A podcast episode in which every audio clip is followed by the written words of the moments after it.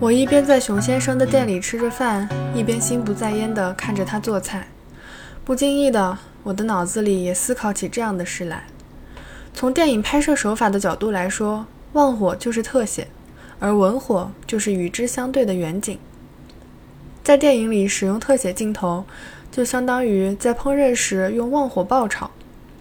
开大火在锅里爆炒，就好比只对眼睛或嘴巴特写。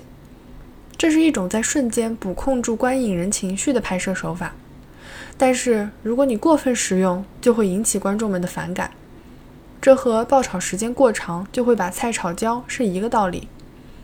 用文火慢炖，就相当于用远镜头拍摄的清淡画面。观众们也许不能一下子就理解其含义，但随着观影的深入，会细水长流地体悟到它的意思。我不太使用特写镜头，顶多也就是用半身特写。我喜欢文火慢炖。在拍电影期间，无论看到什么，我都会立刻联想到拍电影的事情。Hello，我是仙鹤，感谢收听北野武的小酒馆。